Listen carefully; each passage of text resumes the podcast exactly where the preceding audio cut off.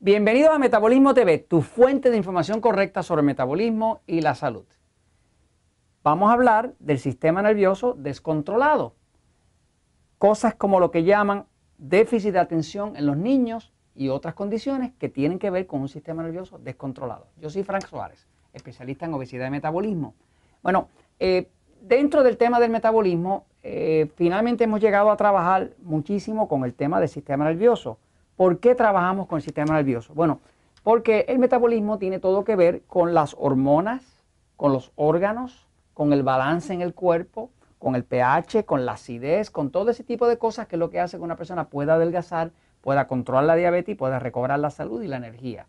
El metabolismo tiene que ver con la creación de energía del cuerpo. Cuando una persona tiene un metabolismo lento, pues empieza a engordar, se siente débil, se siente cansado, se deprime, duerme mal y todo en el cuerpo empieza a funcionar mal.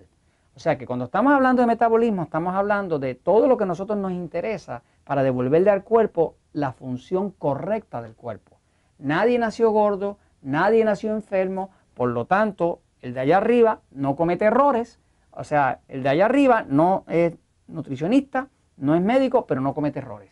Así que cuando estamos hablando de metabolismo, lo que estamos buscando es devolverle al cuerpo la habilidad de producir energía en vez de almacenarla en forma de grasa y de recobrar la salud. Ahora, todo en el cuerpo humano está dirigido por el sistema nervioso. Voy a la un momentito para hablar de cuando el sistema nervioso se descontrola y entran en todo este tipo de supuestas enfermedades que se llaman como el déficit de atención, que ahora están, desgraciadamente, están persiguiendo a los niños con eso. ¿no? Eh, fíjense, el sistema nervioso del cuerpo controla todo. Desde aquí atrás, desde el cerebro, baja una cablería que se llama el sistema nervioso central autonómico, se llama autonómico porque funciona en automático, que controla todo lo que pasa en el cuerpo. No existe ni un solo órgano, ni una sola glándula que produzca hormonas, ni ningún proceso del cuerpo que no esté conectado a esta cablería que se llama el sistema nervioso central autonómico. ¿no? Quiere decir que si yo miro un cuerpo, si miramos un cuerpo, ¿no? pues el sistema nervioso central entra desde el cerebro y baja y se conecta con el hígado, se conecta con el estómago, se conecta con el páncreas, se conecta con los intestinos, se conecta, o sea, se conecta con el corazón, se conecta con los pulmones, en otras palabras, que el sistema nervioso central autonómico regula todas las funciones del cuerpo. En otras palabras, que si este sistema se desequilibra, si este sistema se descontrola, todo acá se descontrola. Como el metabolismo tiene que ver con la creación de energía y la energía no puede ser creada a la loca, tiene que ser creada en ciertos niveles correctos, ni muy rápido, ni muy lenta, ni muy caliente, ni muy frío, ni muy ácido, ni muy alcalino, pues entonces el metabolismo depende de que haya un balance, de que haya un equilibrio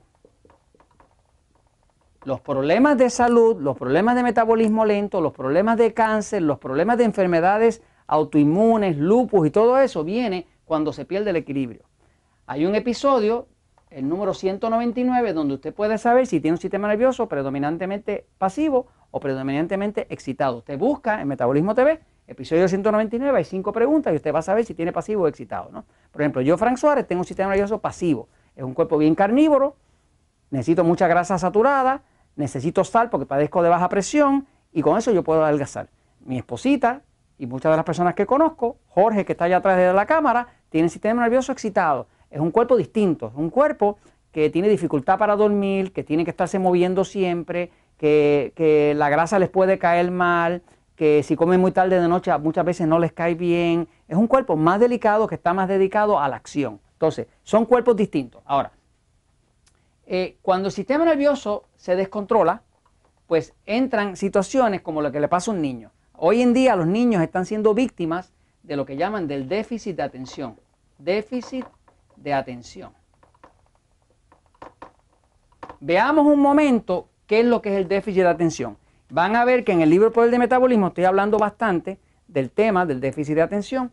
Para mí, todo lo que hay con el tema del déficit de atención es un negocio de medicar a los niños. Eso es todo lo que hay.